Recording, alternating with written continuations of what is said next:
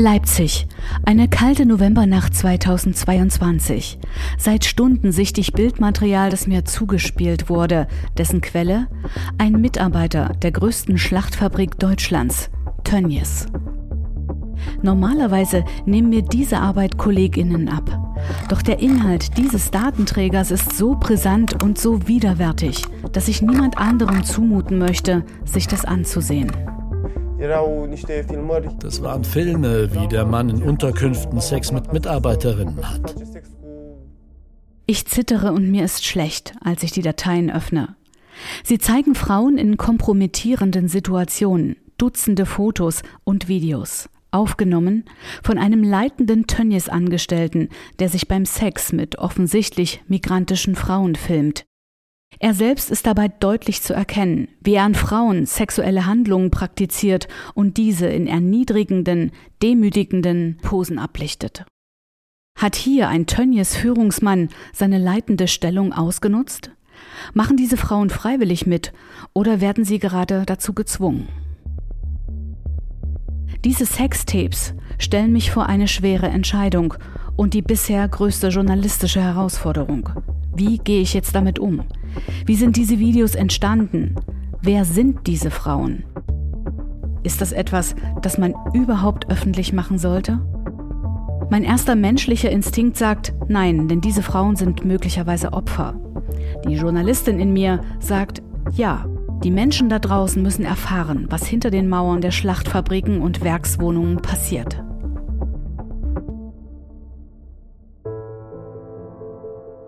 Acht Monate sollen meine Recherchen dazu dauern und ich werde immer wieder von Zweifeln geplagt. Juristische, ethische, moralische. Bis ich Olga treffe. Sie ist Opfer eben jenes Vorgesetzten, der hier offenbar tatsächlich seine Position ausnutzt, um Spaß zu haben.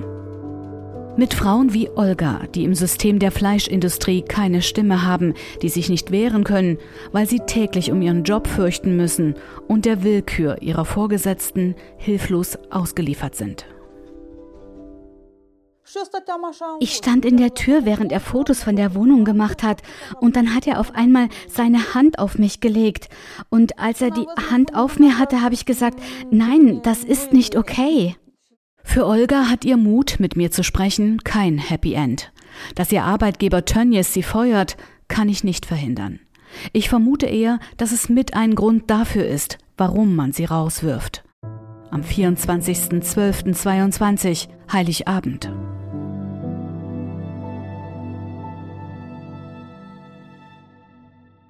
Ich arbeite mich hier kaputt. Ich habe dafür mein Kind zu Hause gelassen. Ich habe meine alten kranken Eltern zu Hause gelassen. Ich komme hierher zum Arbeiten, um sie zu ernähren. Und ich nehme eins vorweg, bevor ich euch die Hintergründe dieser Ereignisse detailliert erzähle. Die Tönnies Holding zeigt sich wenig beeindruckt von den sexuellen Übergriffen. Sie sind sogar bekannt. Sie also, haben zum Beispiel die ethischen Grundsätze, dass sie dem Vorarbeiter nicht sexuell zu dienen haben, wenn sie weibliche Personen am Band sind. Das gibt's ist denn, verwerflich. Gibt's das, das noch gab's. Bei das gab es. Gab's. Ja, selbstverständlich gab es das. Es mag sein, dass Verantwortliche der Tönnies Holding bei 15.000 Mitarbeitenden in der Tönnies Unternehmensgruppe nicht jeden Vorarbeiter durchleuchten können oder deren sexuelle Abneigung kennen. Es wirft aber dennoch die Frage auf, ob Kontrollmechanismen innerhalb des Konzerns überhaupt funktionieren und ob nicht doch das Unternehmen Mitverantwortung trägt für Menschen, die man vorsätzlich und ganz bewusst aus armen Vierteln in Osteuropa rekrutiert und sie zuhauf nach Deutschland holt. Menschen, die man eben jenen Vorarbeiter- und Vorgesetztenstrukturen ausliefert, die Tönnies selbst schafft. Als wären die sexuellen Übergriffe des Angestellten nicht genug, decken wir im Laufe unserer Recherchen auf. Die Sextapes sind kein Einzelfall. Und? In dem mir zugespielten Material tun sich weitere Abgründe auf. Eben jener Vorgesetzte verbreitet über sein Diensttelefon offenbar antisemitisches Gedankengut, rassistische Inhalte, frauenfeindliche Fotos. Nackte junge Frauen, die über Kopf an Fleischerhaken zwischen Schweinehälften hängen um nur eines dieser abscheulichen Details zu nennen. Den Rest erspare ich euch an dieser Stelle. Das ist keine Szene aus einem schlechten Horrorfilm. Dieses plakative Beispiel zeigt die Realität, dokumentiert hinter der Fassade eines der umsatzstärksten Unternehmens mitten in Deutschland.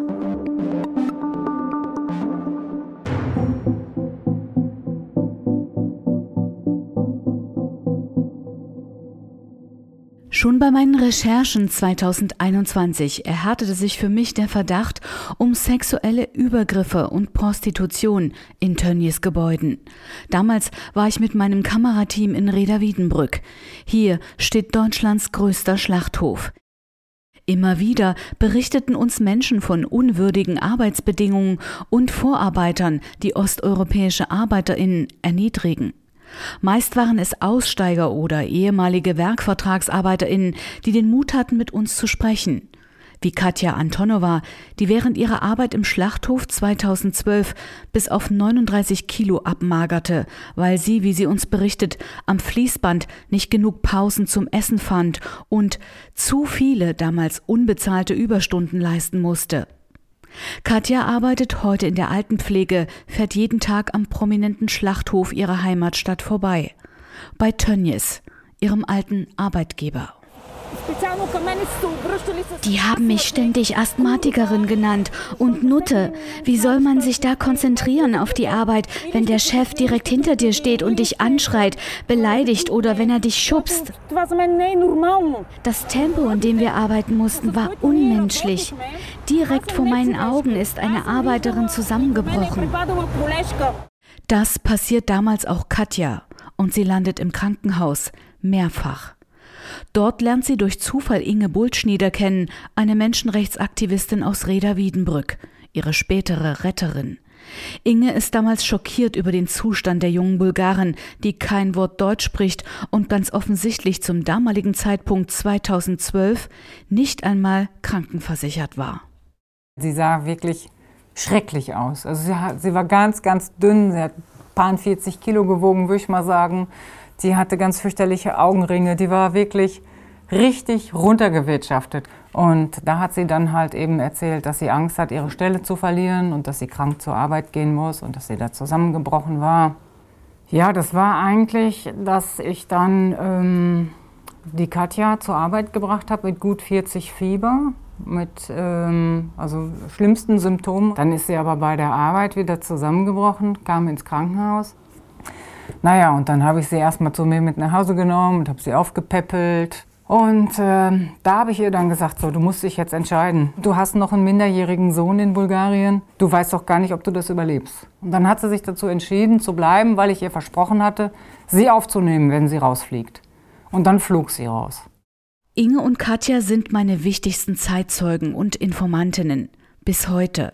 Sie öffnen mir die Türen für meine Recherche, denn ohne ihre Hilfe konnte ich das Vertrauen anderer Arbeiterinnen nicht gewinnen.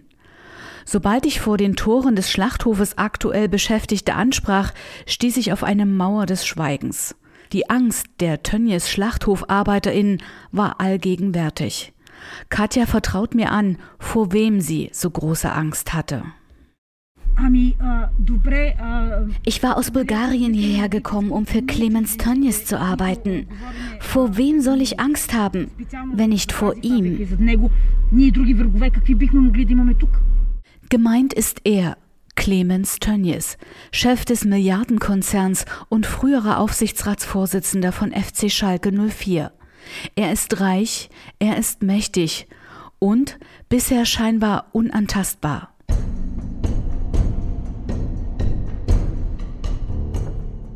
Nach dem Corona-Ausbruch im Kreis Gütersloh rund um das Tönnieswerk empfinden viele Menschen in Deutschland seinen folgenden Gesangsauftritt als puren Hohn.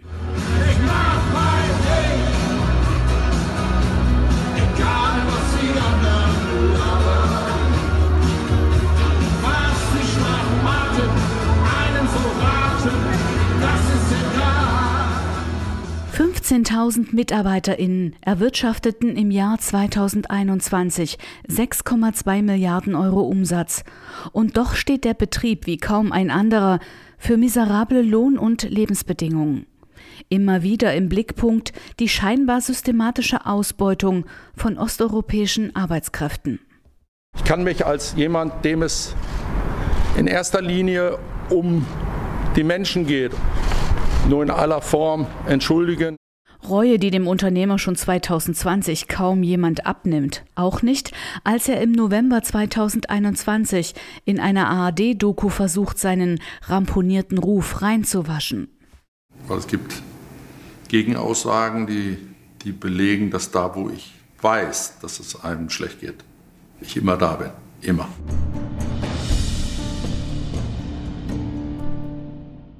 Doch wo ist Clemens Tönnies, wenn Frauen in Tönnies Unterkünften sexuellen Belästigungen ausgesetzt sind? Was passiert wirklich hinter den Mauern des Schlachthofes in Reda-Wiedenbrück, der gesichert ist wie eine Festung? Ich wage mit meinem Journalistenteam 2021 ein ungewöhnliches Experiment. Eine junge Bulgarin, wir nennen sie Milena, soll für uns den Arbeitsalltag einer Schlachthofarbeiterin dokumentieren, nachempfinden. Und sie nimmt mich mit auf ihre unwürdige Jobsuche bei Tönnies. Wie sie an diesen Job überhaupt gelangte, erzähle ich euch in einer späteren Folge, wenn es um Tönnies kriminelle Handlanger und Dienstleister geht. Aber in ihrer Geschichte ist jetzt vor allem eines bezeichnend. Milena berichtet mir in einem Interview, wie Tönnies Handlanger die junge Bulgarin während einer Wohnungsbesichtigung sexuell belästigen. Sie sagten zu einem anderen Mann, oh schau mal, wir haben hier eine hübsche Frau. Ihre Sprache ist unserer sehr ähnlich, deshalb konnte ich das Wichtigste verstehen. Sie kamen zu mir und sagten, nimm mal deine Maske ab. Ich habe das dann gemacht. Sie schauten mich an und sagten, die ist okay. Und dann haben sie getuschelt. Und ich hörte das Wort Prostituierte. Und das war so schrecklich für mich. Sollte das?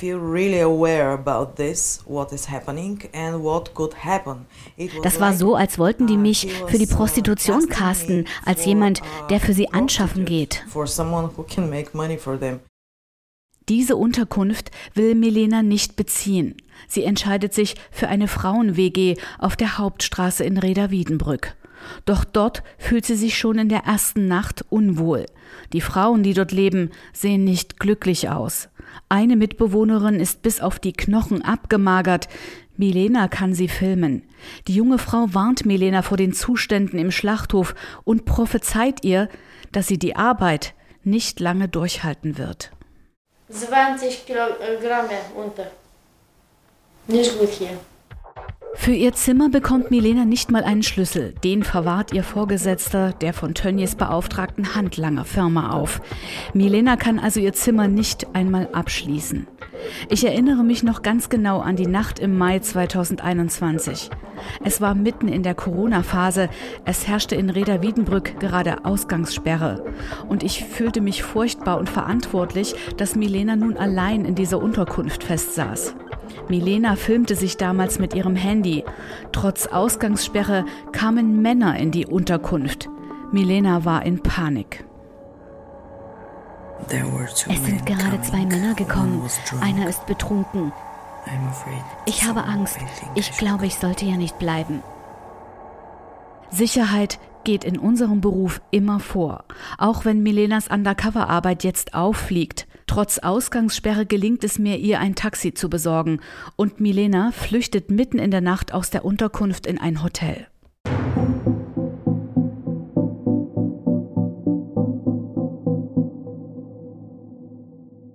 In den folgenden Tagen kämpft sich Milena durch den schweren Schlachthofalltag am Fließband in der Verpackung. In den wenigen Gesprächen, die sie mit Kolleginnen führen kann, erfährt sie, dass es bei Tönnies Frauen geben soll, die ihre Körper verkaufen. Dass es Prostitution sogar innerhalb von Tönnies Gebäuden geben soll. Das bestätigt ihr ein Security-Mitarbeiter der Firma Tönnies selbst. Mit ihm hat sich Milena inzwischen angefreundet. Er spricht ihre Sprache. Die Gespräche haben wir nach Gedächtnisprotokoll nachgesprochen. Ich habe erfahren, dass es hier Frauen gibt, die sich prostituieren. Ja, die gibt es. Machen die ihren Job hier drin oder draußen? Ja, hier. Hier? Oh mein Gott, das heißt, ein Mädchen, das da drin arbeitet? Sie arbeitet erst drin in der Fabrik und danach geht sie hier noch anschaffen. Und wie? Wo macht sie das? Nach der Arbeit hier im Parkhaus oben. Sie machen es oben in den Autos. Ist das ein Gerücht oder gängige Praxis? Egal wen wir fragen, überall wird gemauert. Ein merkwürdiges Szenario erleben wir, als eine Kollegin aus meinem Journalistenbüro versucht, mit einem Schreiben an karikative Einrichtungen heranzutreten. Wir wollten versuchen, Frauen zu finden, die betroffen sind. Doch statt einer Rückmeldung erfahren wir, irgendjemand aus der Behörde hat unser Hilfegesuch direkt an die Firma Tönnies weitergeleitet. Die Konsequenz? Ein erneutes Anwaltsschreiben der von Tönnies beauftragten Kanzlei Scherz-Bergmann, in dem man uns droht, die Ausstrahlung der Reportage im Vorfeld verbieten zu lassen. Dort weiß man also jetzt, in welcher Sache wir recherchieren. Inge Bullschnieder ist zunächst die Einzige, die sich traut, mit uns über das Thema zu sprechen. Das sollen Arbeiterinnen sein. Das ist wohl, soweit ich das weiß, ein zweigeteiltes Parkdeck. Im vorderen Teil Männer, im hinteren Teil Frauen oder so. Und wie man mir zugetragen hat, braucht man eben nur auf dieses Parkdeck fahren, als man sich ins Auto setzen und warten. Und dann kommt entsprechend eine Dame, die dich anspricht. Doch mitten in der Corona-Pandemie war das Parkhaus wie leergefegt. Immer wieder observieren wir mit verschiedenen Teams das Geschehen auf Parkdeck 2. Dass es hier aber dieses Business offenbar gibt, nur pandemiebedingt gerade nicht stattfindet, bestätigt uns ein bulgarischer Arbeiter, den unser Dolmetscher auf dem Parkdeck trifft. Gibt es hier Prostituierte? Was für Frauen suchst du denn? Bulgarische, rumänische? Ah, bulgarische. Sucht ihr Svetlana? Wer ist Svetlana? Die ist neu. Vor zwei Wochen kam die. Ich dachte, ihr wisst was. Ob sie gut ist. Aber sie hat sich krank gemeldet. Letzte Woche war so eine spezielle Party in einem Haus auf der Hauptstraße. Da soll ein großer Mann zu ihr gekommen sein. Ein Boss. Jetzt ist sie krank. Keiner weiß was. Ich dachte, ihr sucht sie.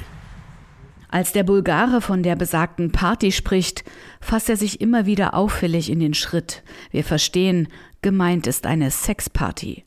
Auch Milena wohnte in einer Unterkunft auf der Hauptstraße. Dennoch, die Spur bringt uns damals, 2021, nicht weiter. Doch fast zwei Jahre später finde ich endlich Beweise, dass es in Tönnies Gebäuden und Werkswohnungen sexuelle Übergriffe gibt, denen osteuropäische Frauen ausgeliefert sind.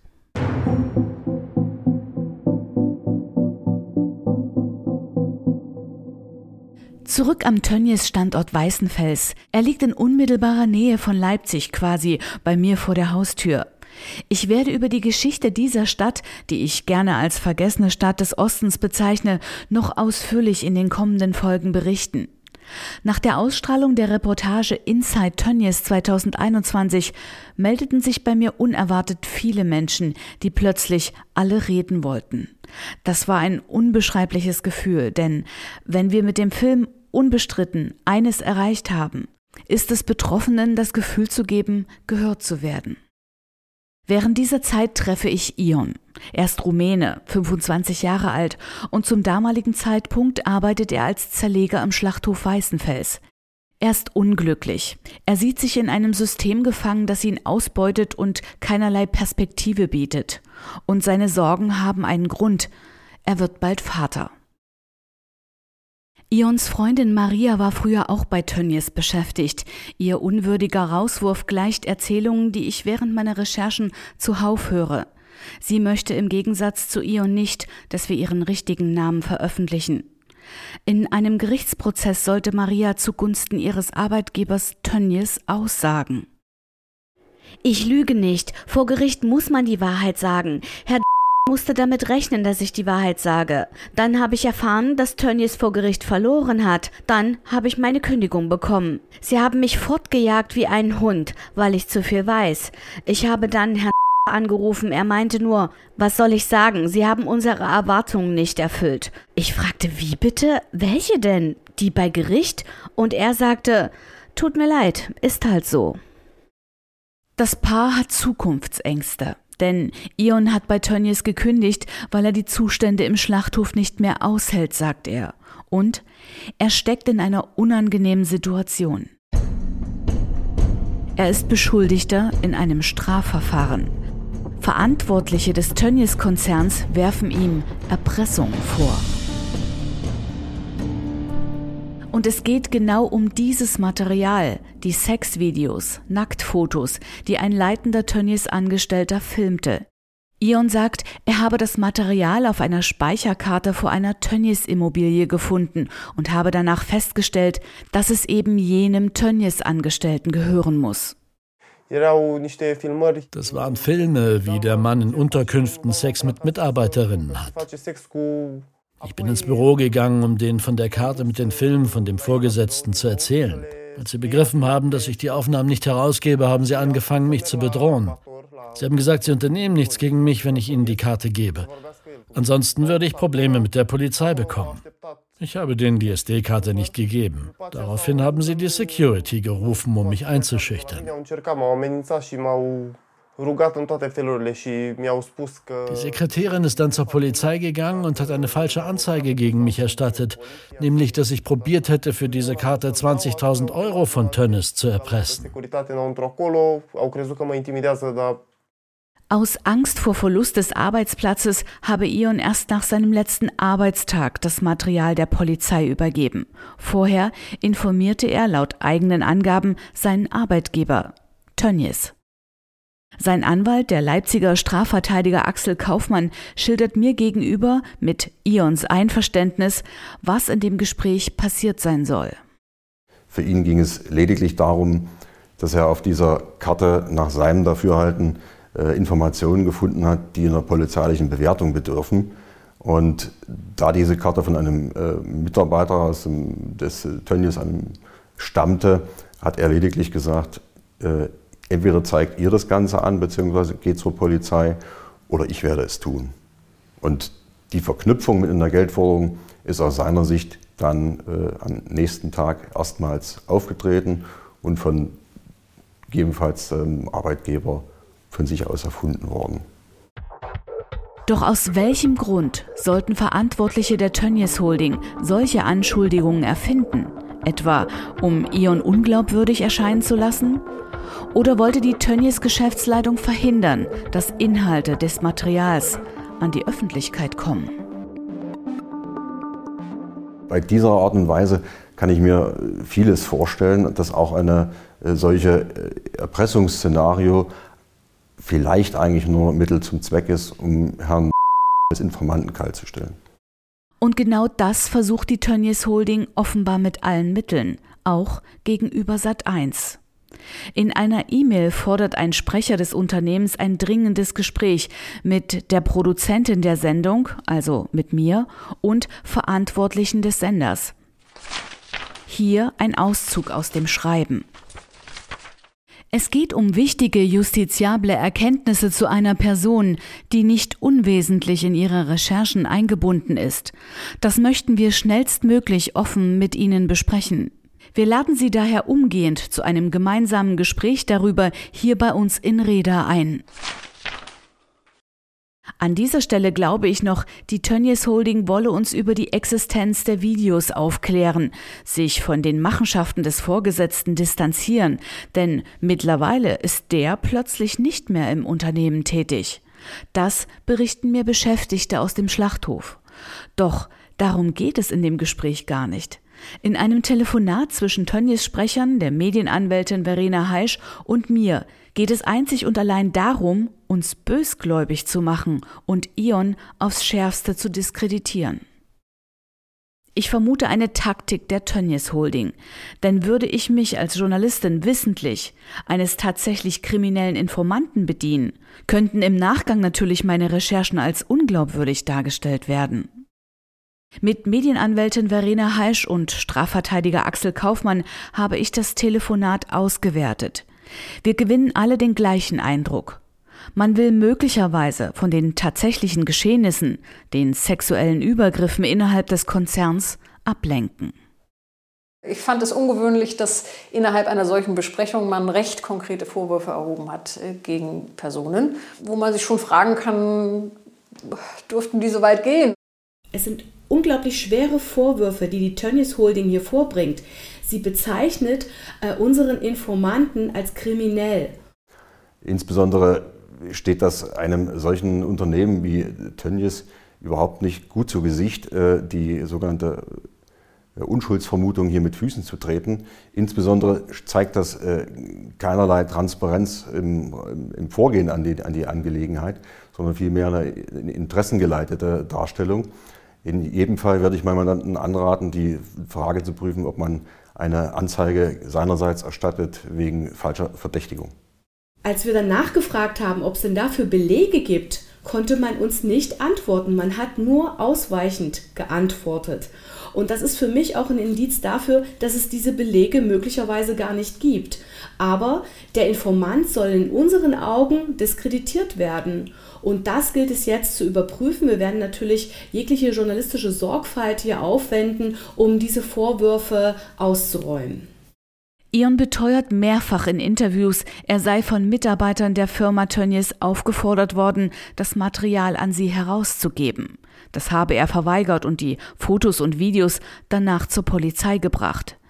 Diese Information bestätigt Ions Anwalt auch mir gegenüber nach Einsicht der Polizeiakte. Aus meiner Sicht äh, kein Recht, die herauszufordern von ihm. Ich fand seine Angaben sehr äh, stringent, äh, plausibel und auch nachvollziehbar, dass ich äh, keine Zweifel an den Glaubwürdigkeit seiner, seiner Angaben haben muss. Es steht das Wort eines arbeitslosen rumänischen Gastarbeiters gegen das des größten Gewerbesteuerzahlers der Region. Es sieht nicht gut aus für Ion.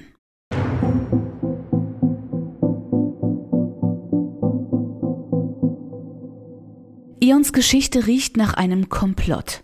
Denn er ist nicht der Einzige, der von Tönnies wegen Erpressung angezeigt wurde. Ich erinnere mich an einen alten Fall eines Gewerkschafters, der ebenfalls beschuldigt wurde, den Konzern erpresst zu haben. Er heißt Paul. Ich habe mehrfach versucht, ihn zu erreichen, doch er ist im Ausland und ich erfahre, dass er mit dieser Zeit endlich abschließen möchte. Das kann ich gut verstehen. Denn dieser Vorfall hat den Gewerkschafter damals fast seine Reputation gekostet und ihn einem unangenehmen Strafprozess ausgesetzt. Doch ich mache seinen damaligen Vorgesetzten und Hauptzeugen des Verfahrens ausfindig, Gewerkschafter Armin Wiese von der NGG. Er ist bereits pensioniert, doch er stimmt meiner Interviewanfrage trotzdem zu. Wir treffen uns in Reda Wiedenbrück. Ähm, Wenn Sie einmal, sorry, einmal vom Gesicht. Äh, so? Ja. Noch einmal, bitte. So, hier richtig groß, so. Das ist nur wegen, wegen zwei Kameras, genau. Alles klar. Der Hintergrund war eine geplante Berichterstattung des WDR und eines französischen äh, Senders über die äh, Zustände in der Fleischindustrie. Und unser Kollege war als Informant für die äh, Journalisten tätig und das wusste die Firma offensichtlich und hat versucht, ihn dahingehend zu beeinflussen, dass er äh, behauptet in einer eidesstattlichen Versicherung, dass diese Vorwürfe frei erfunden wurden. Was wollte man damit erreichen? Man wollte die Sender und ihn selber natürlich unglaubwürdig machen, äh, uns als Gewerkschaft treffen, äh, weil da wurde ja auch behauptet, er sei in unserem Auftrag äh, tätig gewesen. Das war zwar unrichtig, aber ähm, das war ja sein Ziel, äh, uns, die Sender und ihn unglaubwürdig zu machen und die Berichterstattung zu verhindern. Wie ist das denn ausgegangen? Wie ist denn der Prozess dann am Ende ausgegangen? Ja, am Ende äh, stand äh, ein Freispruch die Staatsanwaltschaft selber hat den Freispruch beantragt. Also der war schon ziemlich klar, dass das eine konstruierte Sache war. Auch äh, das Verfahren, das zweite Verfahren wurde erst gar nicht aufgenommen äh, und wurde gleich niedergeschlagen.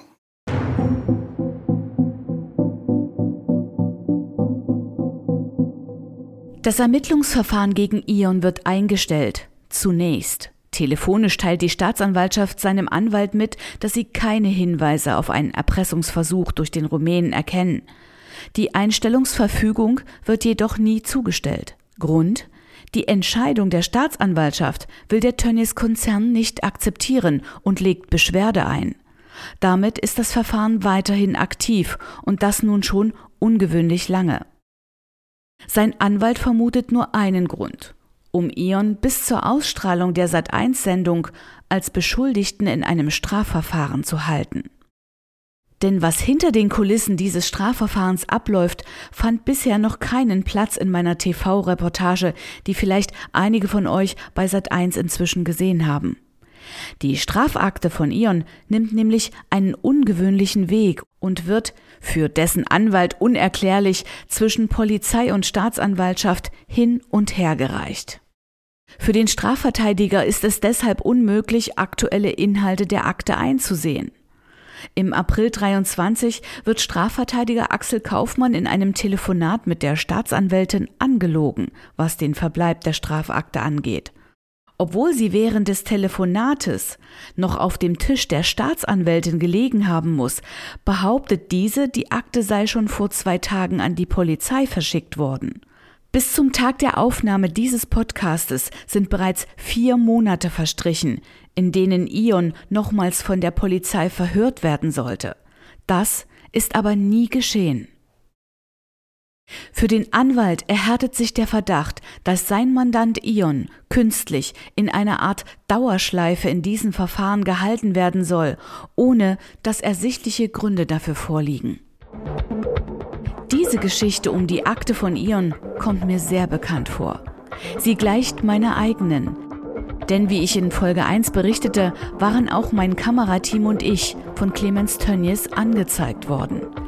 Ich selbst erhielt erst sieben Monate, nachdem das Verfahren längst eingestellt war, Einsicht in meine eigene Strafakte.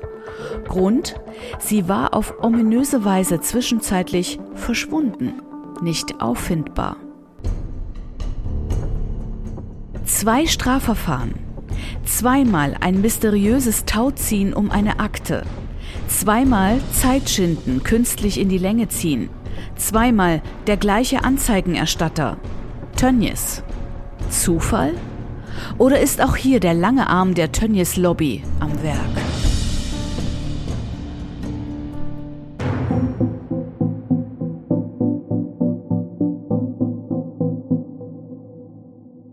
Kritiker mit Strafanzeigen einzuschüchtern, ein scheinbar taktisches Manöver, das Tönnies offenbar immer wieder praktiziert. Zum Glück wenig erfolgreich, aber auch ohne Konsequenzen. Denn sich gegen die falschen Verdächtigungen zu wehren und sich mit Tönnies Anwälten anzulegen, scheuen viele nicht nur der Kosten wegen. Strafrechtler Axel Kaufmann sieht sich hingegen in der Pflicht, das Verfahren im Namen seines Mandanten gegen Tönnies zu führen, um den jungen Familienvater zu rehabilitieren.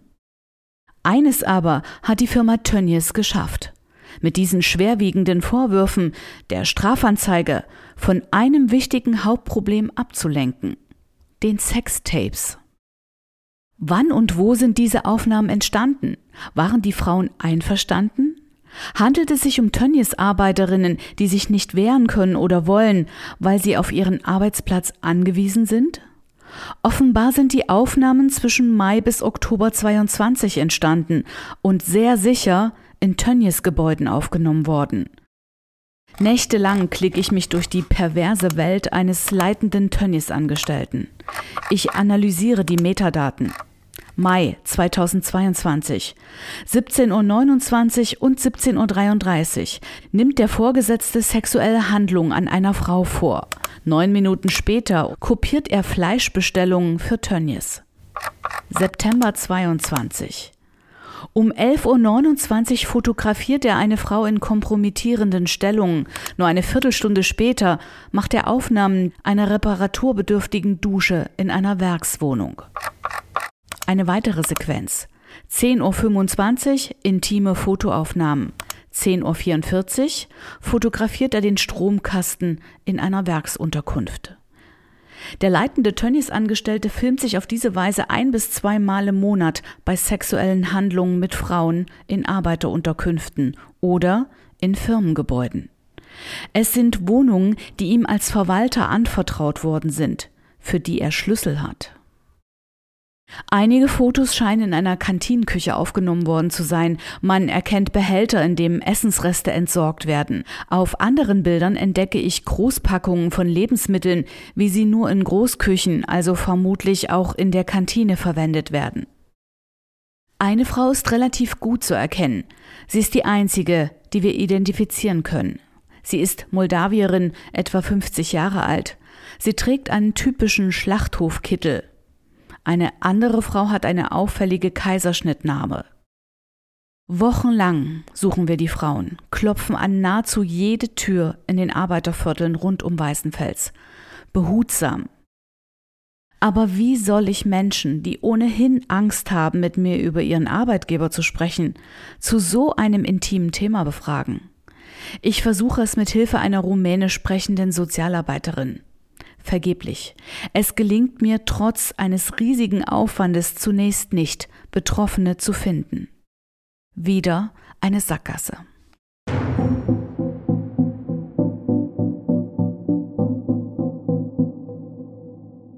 Wochen später treffe ich Olga wieder, die 38-jährige Moldawierin, von der ich euch schon so viel erzählt habe. Eigentlich wollte ich an diesem Tag ihre Arbeitgeberunterlagen sichten und ihr bei einem ganz anderen Problem helfen. Sie hat einen Vollstreckungsbescheid bekommen. Die Stadt Weißenfels verlangt von ihr die Nachzahlung der GEZ-Gebühr, eine offene Rechnung aus ihrer alten Tönnies-Unterkunft, in der sie gar nicht mehr wohnt. Der Mahnbescheid und der Vollstreckungsbescheid scheinen mir aber rechtswidrig ergangen zu sein, denn Olga soll für ihre damaligen fünf Mitbewohnerinnen offensichtlich die GEZ mitbezahlen. Sie hätte dagegen Einspruch einlegen müssen, wenn sie wüsste, wie sowas geht und das deutsche Dokument überhaupt lesen könnte. Olga besitzt weder Fernseher noch Radio. GEZ fällt trotzdem an, so will es der Gesetzgeber. Doch offenbar hat ihr Arbeitgeber Tönnies vergessen, sie darüber aufzuklären und versäumt, die GEZ unter den Mitbewohnerinnen aufzuteilen. Jetzt droht Olga sogar Erzwingungshaft, denn zahlen kann sie die 250 Euro nicht. Während ich ihre Papiere durchblättere, finde ich mehrfach den Namen des leitenden Vorgesetzten, der auf den Sextapes. Und ich frage Olga, ob sie ihn kennt. Und ich merke, wie unbehaglich ihr wird. Doch Olga hat inzwischen Vertrauen zu mir, sieht, dass ich hier heute nicht nur als Journalistin bin. Olga kennt den Mann.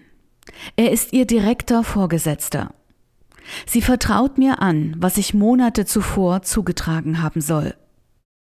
Ich stand in der Tür, während er Fotos von der Wohnung gemacht hat, und dann kam er auf einmal mit seiner Hand und hat sie auf mich gelegt. Dann hat er die Hand hier hingelegt, und ich habe mich gewundert, was das soll. Und als er die Hand auf mir hatte, hatte ich gesagt, nein, das ist nicht okay. Hat er dich noch woanders angefasst? Im Gesicht, an der Brust, ans Bein. Er hat mich auf jeden Fall angefasst. Ich stand so in der Tür und er hat mich gefragt, was ich hier habe. Ich habe geantwortet, das geht sie nichts an. Ich stand da so und ich erinnere mich nicht mehr genau. Er hat mich hier und hier angefasst. Zum ersten Mal gesteht eine Tönnies-Arbeiterin sexuelle Übergriffe innerhalb des Konzerns. Und Olga ist eine glaubwürdige Zeugin. Sie ist eine der wenigen, die in der Reportage nicht verfremdet werden möchte. Sie geht mit ihrem vollen Namen und ihrem Gesicht an die Öffentlichkeit. 2,7 Millionen Menschen haben die Sat1-Sendung bisher gesehen. Olga fühlt sich endlich gehört und sie will für uns sogar noch einen Schritt weitergehen und dokumentieren, wie der leitende Angestellte mit ihr umgeht.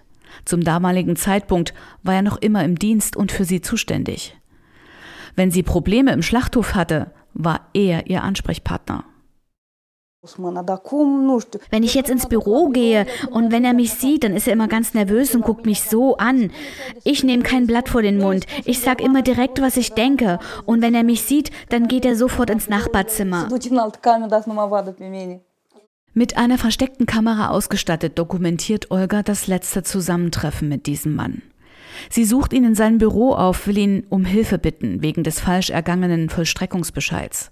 Er könnte das bei der Stadt für sie klären. Es ist sogar seine Aufgabe. Die Situation ist nach Gedächtnisprotokoll nachempfunden. Ich habe dieses Schreiben erhalten und weiß nicht, was das bedeutet. Können Sie mir helfen? Warum hat sie denn keine Rechnung? Sie kommt jetzt mit einem Mahnbescheid hierher. Der erste Mahnbescheid war vom 1.11. Das habe ich ja auch schon gesagt. Dann sollen Sie sie inhaftieren. Ich weiß es halt auch nicht. Obwohl er auch, wie Olga, Rumänisch spricht, redet er über sie auf Deutsch, als wäre sie nicht anwesend. Was dieser leitende Tönnies-Angestellte von ausländischen Arbeitern und Arbeiterinnen wie Olga hält, zeigt seine umfangreiche Sammlung auf der Speicherkarte. Frauenfeindliche, rassistische Beleidigungen, Witze über Sinti und Roma, rechtsextremes, fremdenfeindliches Gedankengut.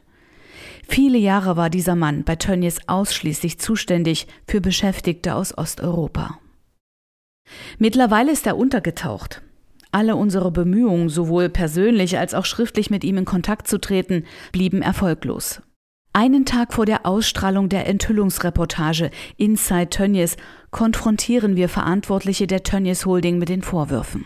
Für sowas haben wir null Toleranz und wenn wir davon erfahren, kümmern wir uns sofort. Inzwischen ermittelt die Staatsanwaltschaft Halle gegen diesen Mann. Angst hat lange Zeit auch die Moldawierin Olga davon abgehalten, die übergriffigen Handlungen bei Tönnies zu melden. Jetzt hat sie neuen Mut geschöpft und wird Anzeige wegen sexueller Belästigung gegen ihren ehemaligen Vorgesetzten stellen.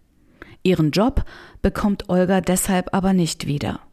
Tönnies kündigte ihr aus personenbedingten Gründen am Weihnachtsabend.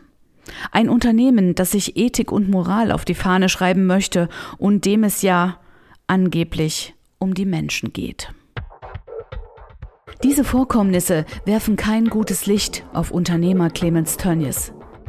Er trägt vielleicht nicht die Verantwortung für das Handeln dieses oder anderer Mitarbeiter, die gegenüber Frauen übergriffig werden. Aber er könnte das ändern, indem er Strukturen schafft, die Menschen respektvoll behandeln und faire Arbeitsbedingungen zulassen. Doch dafür müsste man ganz oben anfangen.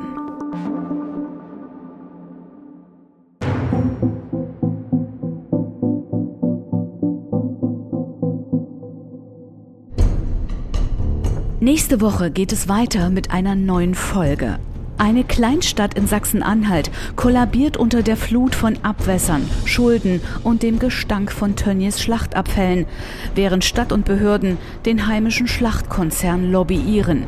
Weißenfels, die vergessene Stadt des Ostens.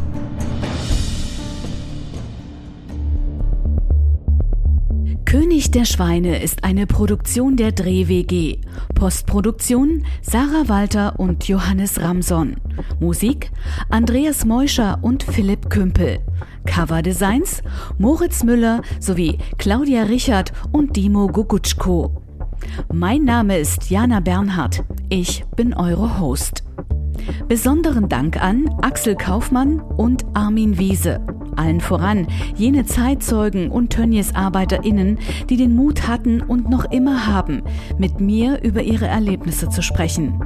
Danke, Katja, Olga, Ion und Maria. Mit Unterstützung von Sat1, 7 Audio, der Kanzleien Schwenn und Kruse sowie Kronemeyer Heisch Rechtsanwältinnen.